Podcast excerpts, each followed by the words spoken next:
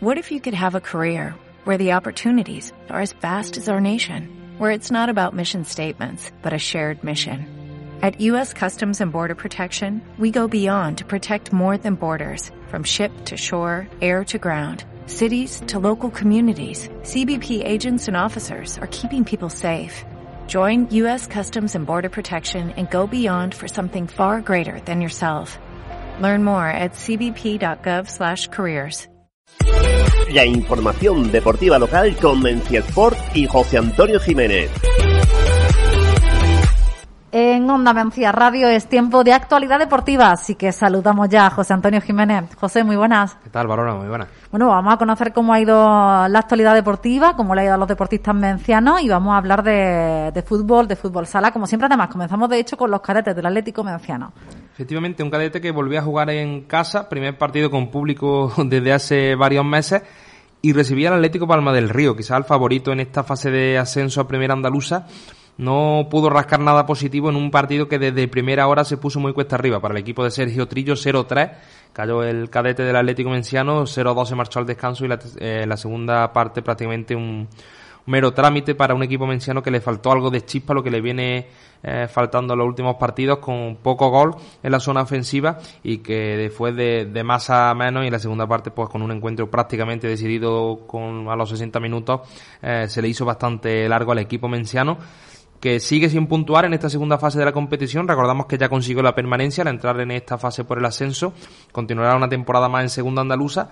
Y este próximo fin de semana tiene doble enfrentamiento. Ambos partidos ante el Colonia de Fuente Palmera el viernes desde las seis cuartos jugará en Fuente Palmera el partido aplazado de la jornada 1, mientras que el correspondiente a esta jornada 5 será en casa en el campo de fútbol alcalde Julián Monte el domingo desde las dos y media de la mañana en un doble enfrentamiento donde recuperan varios efectivos y también eh, el rival pues puede ser un poco propicio para que el Menciano sume sus primeros puntos en esta segunda fase, aunque ya algo lejos de los primeros puestos que dan opción pues a ascender de categoría primera andaluza y conseguir el título, aunque obviamente el objetivo de la temporada que era salvar la categoría pues se ha cumplido con creces al entrar en esta segunda fase de la competición. Y recordemos que no lo han tenido fácil, ¿eh? que se han incorporado de un confinamiento y en nada han empezado a, a competir de nuevo. Exacto, exacto. Han tenido dos parones obligados, uno de prácticamente dos meses eh, en este pasado mes de febrero-marzo, también en el mes de noviembre sufrieron una situación prácticamente similar con el cierre perimetral de Doña Mencía que impedía a los jugadores de la localidad de vecinas de Nueva Cartella, Suero o Baena venir a entrenar,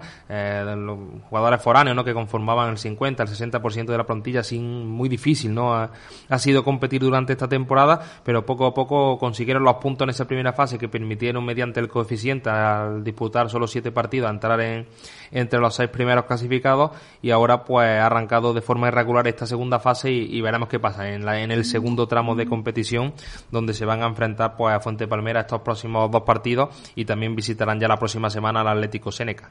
Hablamos también del fútbol sala, por lo tanto del Club Deportivo Menciana para y vámonos. ¿Cómo le ha ido a las distintas categorías en la última jornada?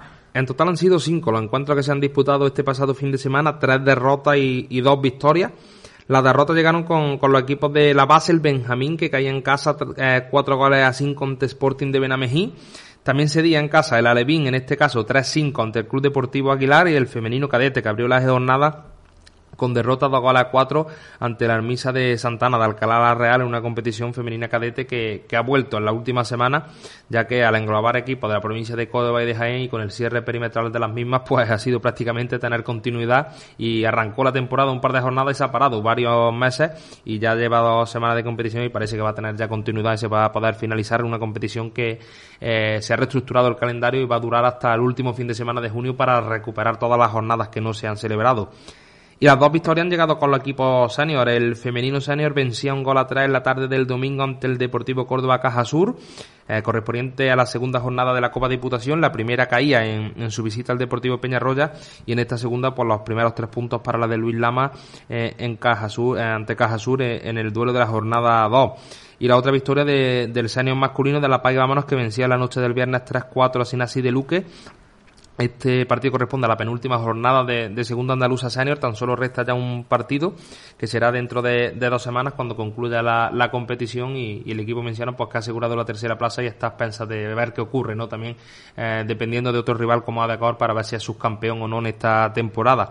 Eso respecto a los partidos del pasado fin de semana y la próxima semana horario. El Alevín el sábado a las 5 jugará fuera en Córdoba ante de Corsénica, el infantil el domingo en casa ante el Córdoba Patrimonio, un infantil pues que 3 de 3 suma la segunda fase tras ganar en Adecor y es líder de, de la categoría.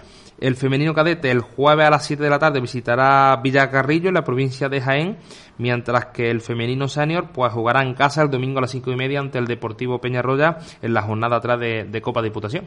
Oye, y en cuanto al masculino senior, ¿depende solo de, de ello el ser segundo o también depende de lo que hagan el resto? No, depende de, un doble pinchazo de, de Adecor. Eh, el senior debe ganar la última jornada en casa ante Decor Sénica y que Adecor no gane sus dos partidos. Tiene un partido aplazado ante el Córdoba Patrimonio en Vista Alegre, una empresa bastante difícil ¿no? que, consiga vencer allí y el otro partido es visitando a, Villafranca dentro de dos semanas. Eh, debe empatar los dos o empatar uno y perder otro y que no gane el último ante de Corseneca para ser segundo el equipo menciano. Bueno, esas son las tablas de, del Atlético Menciano Senior en una temporada que, bueno, bastante bien va, ¿no? Con todo lo que hemos tenido.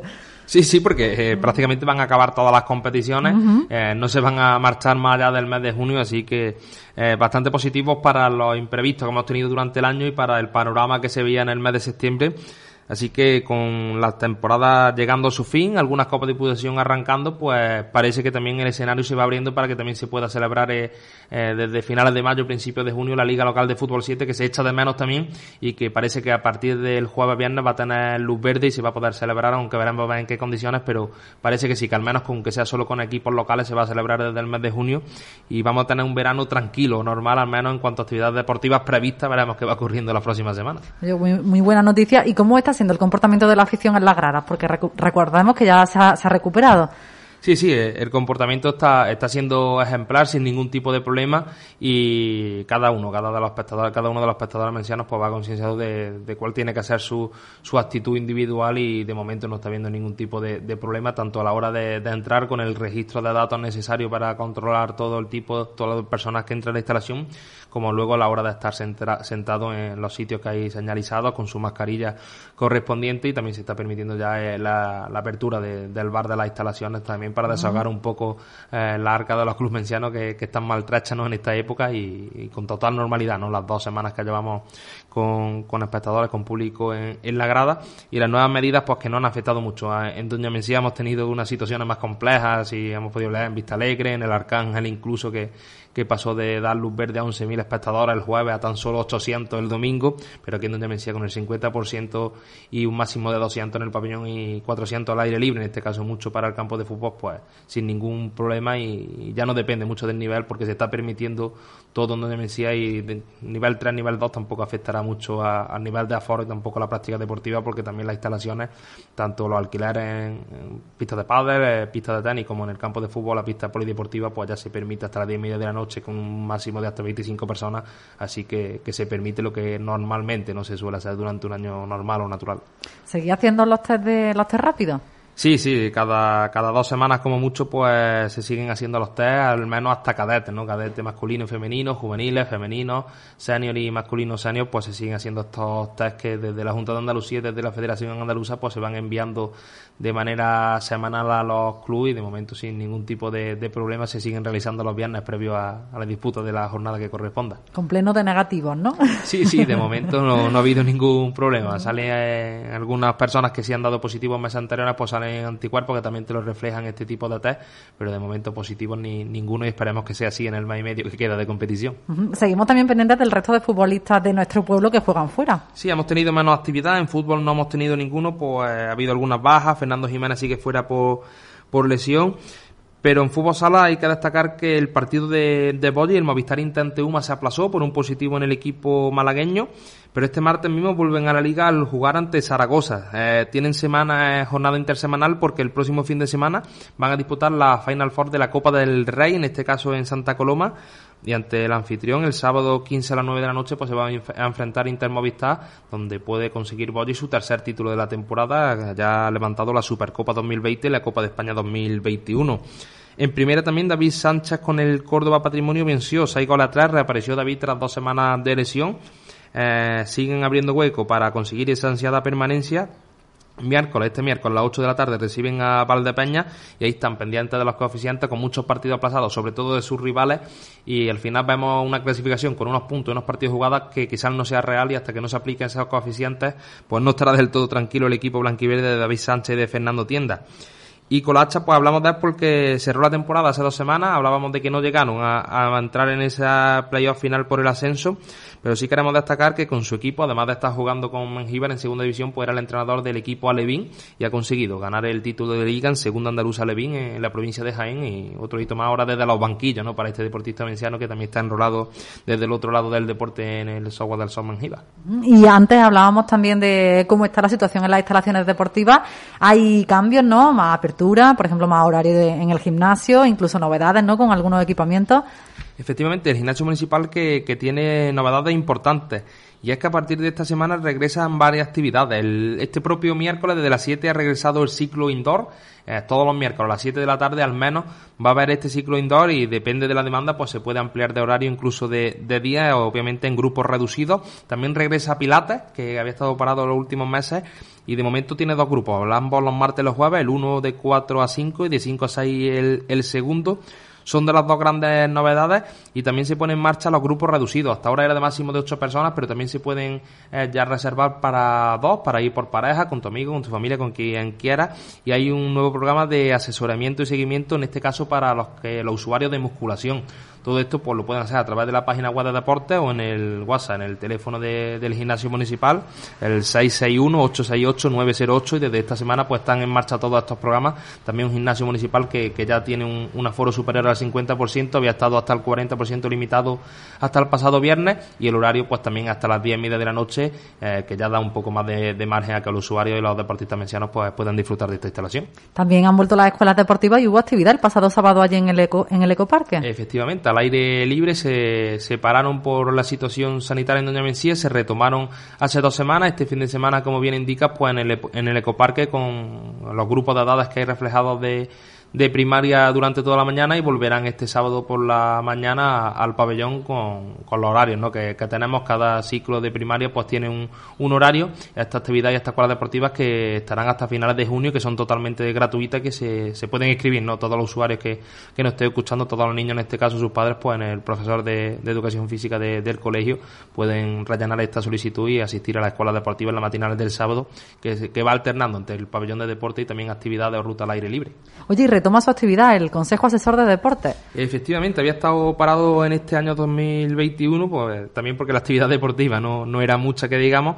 Y este jueves 13, desde las 8 de la tarde, pues están citados todos los miembros en el salón de pleno que recordar que este Consejo Asesor de Deportes, pues que engloba tanto al técnico de deportes, al concejal de deportes, pero también al representante del deporte menciano, de asociaciones, de clubes, incluso nosotros de Demencia Pop, pues también tenemos nuestra representación y ahí se trata un poco las actividades que se van a realizar en lo que resta de de 2021 eh, en el nuevo escenario ¿no? Que, se abre tras el fin del estado de alarma y ver qué, qué, se puede retomar ¿no? de lo que había previsto en años anteriores y que se quedó un poco en el tintero con, con el COVID eh, también las actividades programadas por los clubes y, la delegación de deportes para, para este año y sobre todo lo, en verano, qué, actividades se van a programar tanto en la piscina como fuera de ella, ya que son muchas las que había previstas para el 2020 que no todas se pudieron celebrar y, este año pues veremos qué, qué ocurre y, y, cuántas de ellas se ponen en marcha, aunque parece que son, son bastantes, como ya hablábamos incluso que, que puede que se retome también la Liga Local de Fútbol 7 que el año pasado 2020 no, no pudo ser. Bueno, es que acordar, el año pasado es que no sabíamos ni siquiera si iba a poder abrir la piscina, final se abrieron las piscinas con normalidad, no hubo cursos de natación.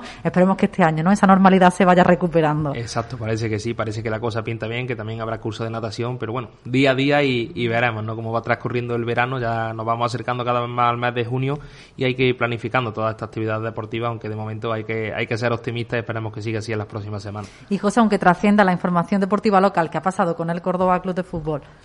Pues un poco complejo, ¿no? La realidad es que ha descendido, ¿no? Que, va a jugar en la cuarta categoría, la cuarta división del fútbol español. Este año estaba en la tercera categoría por importancia, la segunda división B. El año que viene, pues se reestructuran, ¿no? Las categorías en el fútbol amateur y semiprofesional en España y el Córdoba jugará en segunda RFF que sería la antigua tercera división. El próximo año, 21-22, la próxima temporada, pues el fútbol español estará dividido en primera división, segunda división, primera RFF, segunda RFF y tercera RFF y el Córdoba cae a esa segunda RFF, un pozo con 90 equipos de, bueno, de, de, incluso de localidades, puede estar equipos como el Puente Genil, Lucena, Pozo Blanco, un descenso que, hace que el Córdoba tenga que replantearse ¿no? el futuro deportivo y económico de un, de un club que tenía un presupuesto de 9 millones de euros y que no ha conseguido ni siquiera ya no ascender a segunda división, sino mantener la categoría un palo duro para el cordobesismo, para los muchos socios ¿no? que, tiene el club en nuestra localidad y, que veremos cuál es el futuro de, del Córdoba porque, porque pinta bien y ha pasado en siete años de estar en primera división hasta la cuarta categoría del fútbol español, algo que solo había sucedido una vez pues, en los años 70 con el Mallorca impactante, por eso te pedía que, nos hicieras ¿no? tu, evaluación de la situación. Bueno, es que José Antonio Jiménez, siempre lo decimos, lo, sabe todo, ¿no? Del deporte de nuestro pueblo, por supuesto, y también más allá. Así que, José, muchas gracias y seguimos en contacto en tan solo siete días. En siete días hablaremos por aquí.